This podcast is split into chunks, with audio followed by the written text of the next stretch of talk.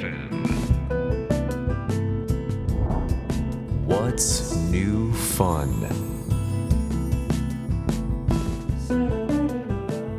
こんばんは。ライフレーベルドライブの林哲平です。さまざまな分野で活躍するゲストを招き人生のニューファンについて考え語る30分のプログラム。What's New Fun? 今夜のお客様は俳優の宮沢ひよさんです。この後お越しいただきます。どうぞお楽しみに。What's new fun? This program is brought to you by Life Label and Delive.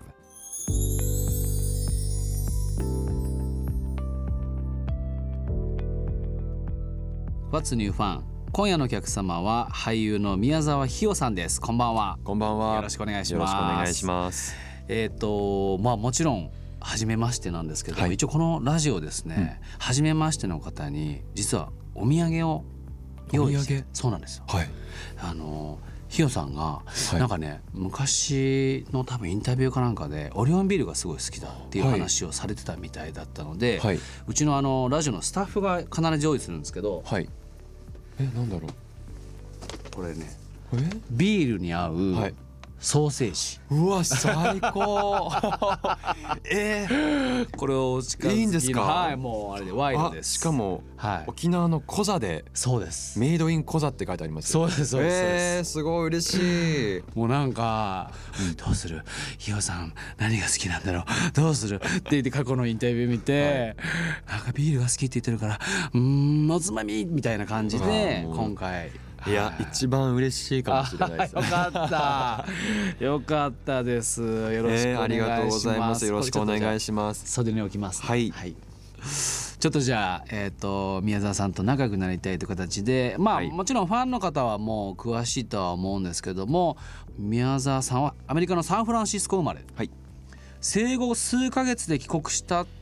まあただ幼稚園からインターナショナルスクールへ行かれてたってことなので、はい。やっぱりどちらかというとそのアメリカの文化がはい。結構幼少期から、そうですね、はい。あの本当生まれて34か月で日本に戻ってきて、で保育園というか、はい。幼稚園の前の段階からん。インターナショナルスクールに通っていたので、あえー13年間はい。インターナショナルスクールに行って、はい。でそこから僕大学でアメリカに行ってーあもうじゃああんまりこう、はい。日本の要はうん。なんか分かりやすい文化というよりは、やっぱそういうちょっとワールドワイドな。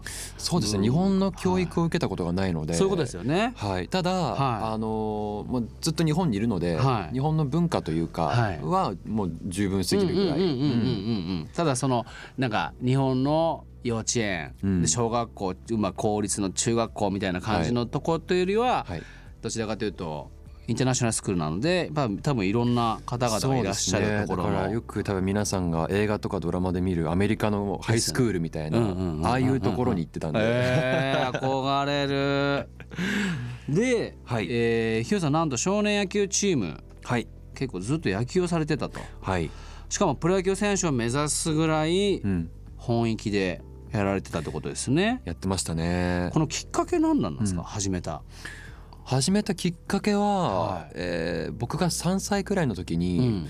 えー親がグローブをくれて、はい。で当時は本当にもうおもちゃのようなの、はいはいはいよくあるプラスチックみたいでできてる、うんすぐあの、ダメになるやつ。ね、ダメになっちゃうやつ、うん。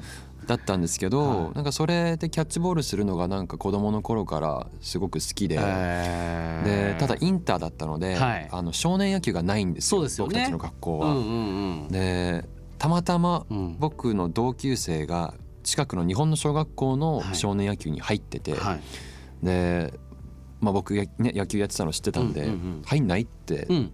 誘いを受けて、はで小学校2年か3年の時に、いはい。その僕はもう全く関係ない小学校の 少年野球チームに入ったのがまああそれがきっかけですか、はい。それはでも軟式ですよね。軟式ですね。ですよね。はい、ただ中学校からは、えっ、とボーイズリーグ。はい、これボーイズリーグって聞いてる方は分からないと思うんですけど、えっ、と公式ですよね。はい。少年野球の公式はリトルリーグ、はい。で中学校からはボーイズリーグっていうこう名前が変わるんですけど中学校から公式に行きましたと。はい。これはやっぱりそのスクールの問題ですか、えっ、と、はい。そうですね。あのまあ僕たちインターナショナルスクールは中学も野球部がなかったのでそういうことですよね。あのまあ、ボーイズリーグという、まあうん。いわばまあクラブチームみたいなところに入っうんうんうん。うんうてん。そこはいろんな地域の子たちがこう集まって、はい。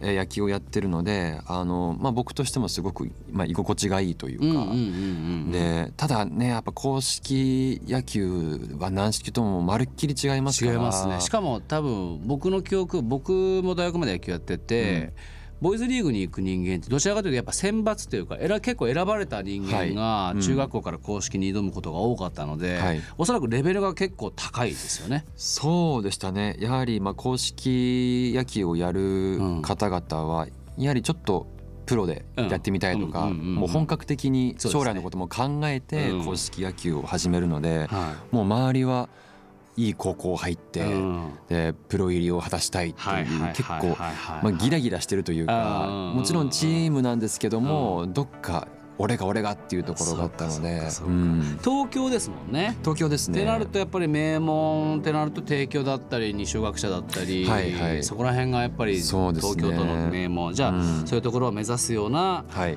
中でやられたってかなり本気なんですけど、ややめられたのは大学の頃とそうですね。大学の3年にもう辞めて、うんうん。えっとまあこの俳優の仕事も始めていたので、はい。ちょっとまあ怪我が怖いっていうところとなるほど。あとまあその部活に参加できなくなってきちゃって、うんうん。スケジュール的にも。なるほど。はい、やむを得ずって感じですね。そうですね。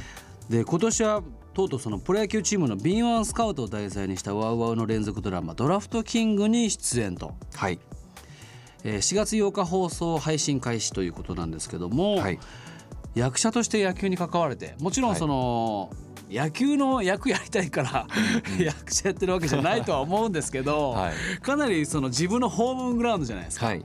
なんかそのありました？こういろんな思いが。いやありましたね。はいあのーまあえっ、と二十歳くらいではい一応この芸能界に入って、で僕はもう小さい頃から野球ドラマをもう全部見てきて、はああのルーキーズとかはいいろいろあったじゃないですか。はいありましたね。で野球少年うをん、一度でいいから演じてみたいと思っていたんですよあ。素晴らしい。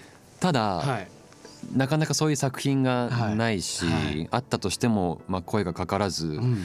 で気が付いたら28になっていて もうこれ高校球児はもう話来ないだろうなと思っててじゃあもう僕の野球に関わる夢もはいもうないか終わったなと思ったんですけど、うん。まさかスカウトマンとしてなるほど。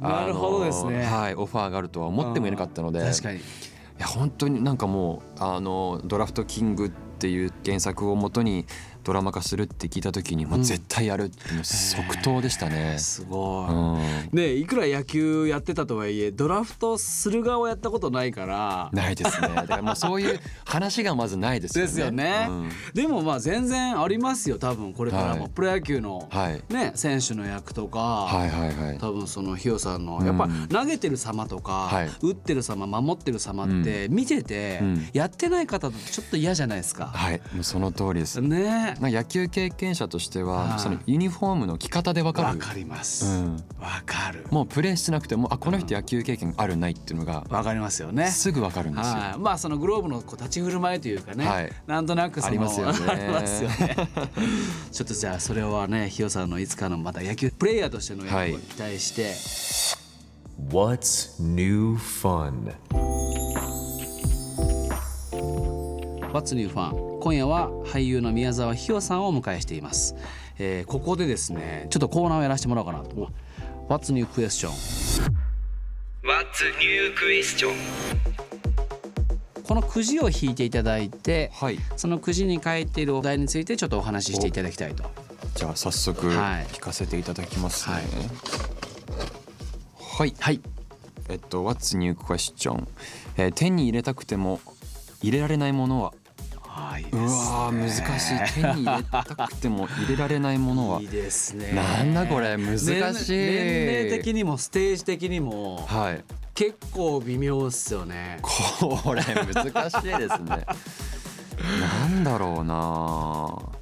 あーでもなんか僕、うんまあ、このお仕事を始めてはい7年とか長いですね8年くらい経つんですけども、はいいまだに自信がないんですよ。うん基本は不不安なんですよ。それは、はい。なんていうのかな野球やってる時からですか？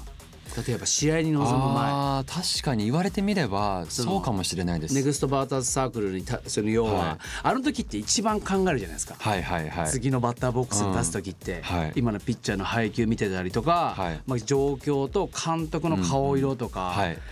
ありますあります。ありますよね。特に僕中学の時は結はい。構監督コーチが怖くて、あのポップアップフライとかフライを上げると、はまあ当時はねはい。ちょっとあの今と違ってい、そうですね。厳しい時代厳しい時代だったんで、そうか。あの厳しいお叱りをお叱りを。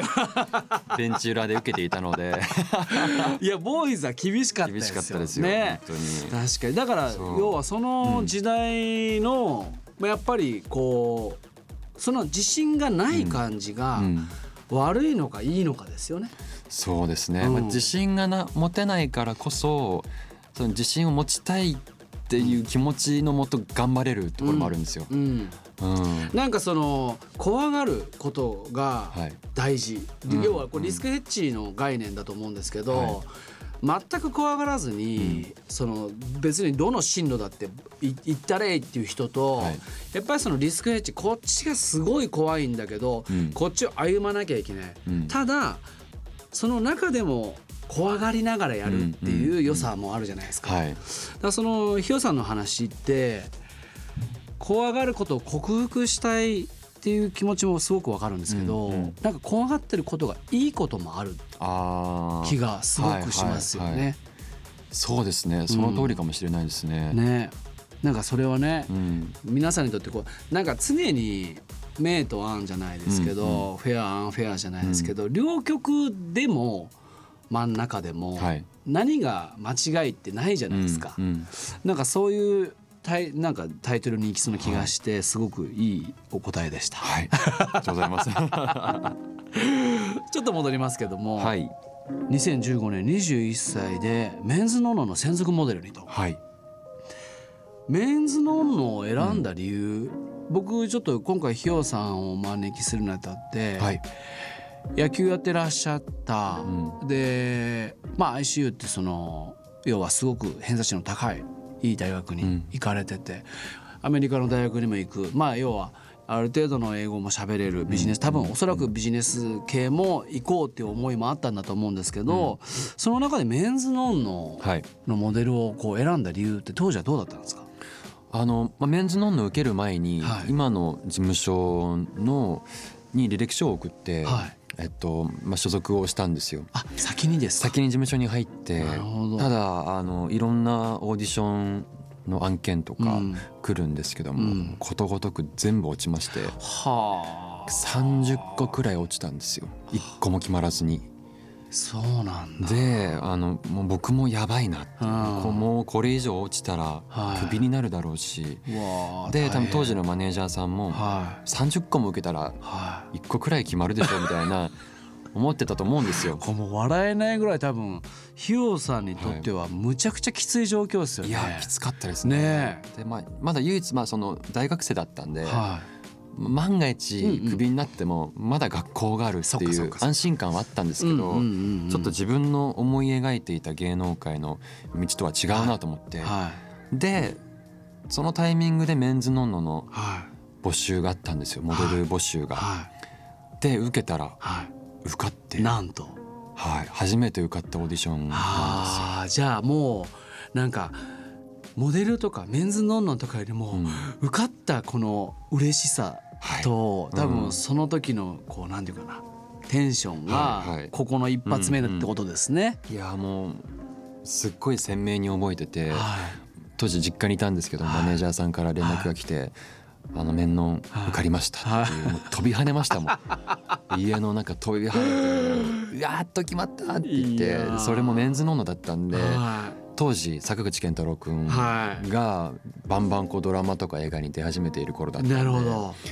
もうこれで安泰だって思ったけどでもそっからねメンズノンノの仕事はあるんですけどもそっからなかなかまたつながらなくて。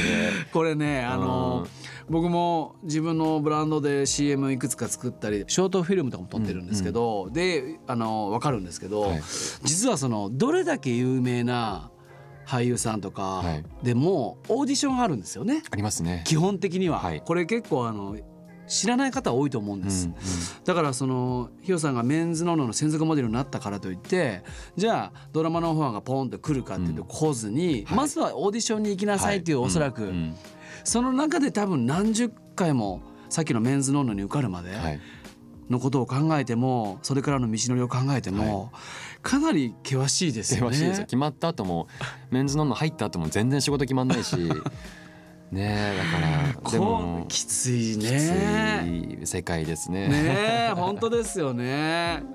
まあそして2023年4月号をもって卒業と、はいえー2023年あ最ごめんなさい本当に最近なんですよ。あのなんなら多分今発売されてる号です。そうなんだ、はいこれだけドラマえ映画出ててるはい。のに、あメンズノーナやられてたんですね。はい。ずっとやってましたね。そういうことなんだ、じゃあもう途中から完全にモデルと俳優の二刀流。はい。兼業という形になりましたけども、まあ全く違う職業ですよね。はい。これのもうそのなんかこう目指す人になんか一言あります？多分。えこのモデルと俳優をですか？はいなんか今みたいな現実があったりするじゃないですか、はいはい。おそらくそういうことも知らずに、皆さん夢見られてると思うんですよね、なんかこあー。あのーこれも僕の先輩の坂口くんと話していたんですけども「はい。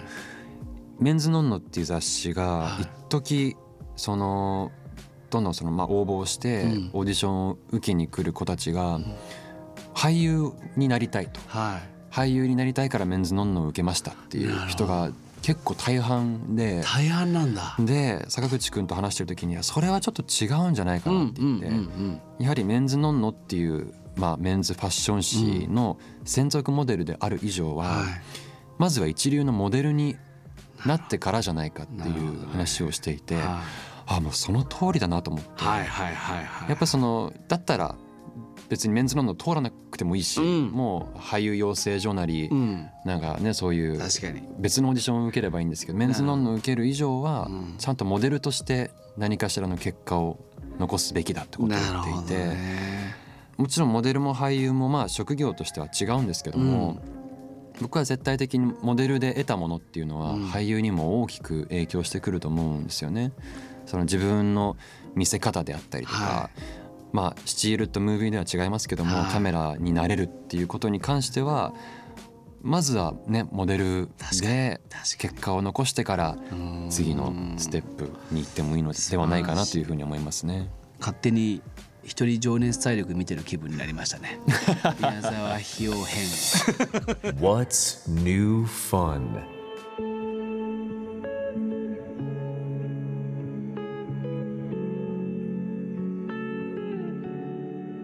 バツニーファン」今夜は俳優の宮沢ひよさんをお迎えいたしましたと、えー宮沢さん主演の映画「狭間に生きる春はい、」5月26日金曜日の公開と、一応この僕もちょっと見てるので、はい。来週またお話をしたいんですけども、一旦この作品のはい。お話をいいですか、はい、えー、と僕が演じた奥内徹君という方は、えーアスペルガー症候群の特性があって、うん。まあ、人とのコミュニケーションとか、はい。えー取るのがちょっと難しかったり、うん。えー時には生きづらさも感じているんですけども、うん。彼にはもう圧倒的な、えー絵を描く才能がありまして、で彼なりの生き方、えーこの世の中に、えー必要とされている意義みたいなものをはい。どんどん見出していくんですけども、うん。その彼のキャラクターと彼の才能に魅了された、えー、はるちゃんと、はるちゃんはい、いう女性が出てくるんですけどはい。も、このまあ2人のなんでしょうねまあ毎日を何気なくこう生きている描写をたくさんこう詰め込んだ作品になっております。なるほど。はい、なんかこの作品を見て、うん。僕はその宮沢さんの見方がまたはい、ガラッと変わっおてか？かなり難しうん。い役にはい、挑戦されてる作品ですので、ぜひね皆さん見ていろんなところでコメントしていただければなと思います、えー宮沢ひよさんには来週もお越しいただきます次回も引き続きよろしくお願いしますよろしくお願いします。What's new fun? This program was brought to you by Life Label and DeLive.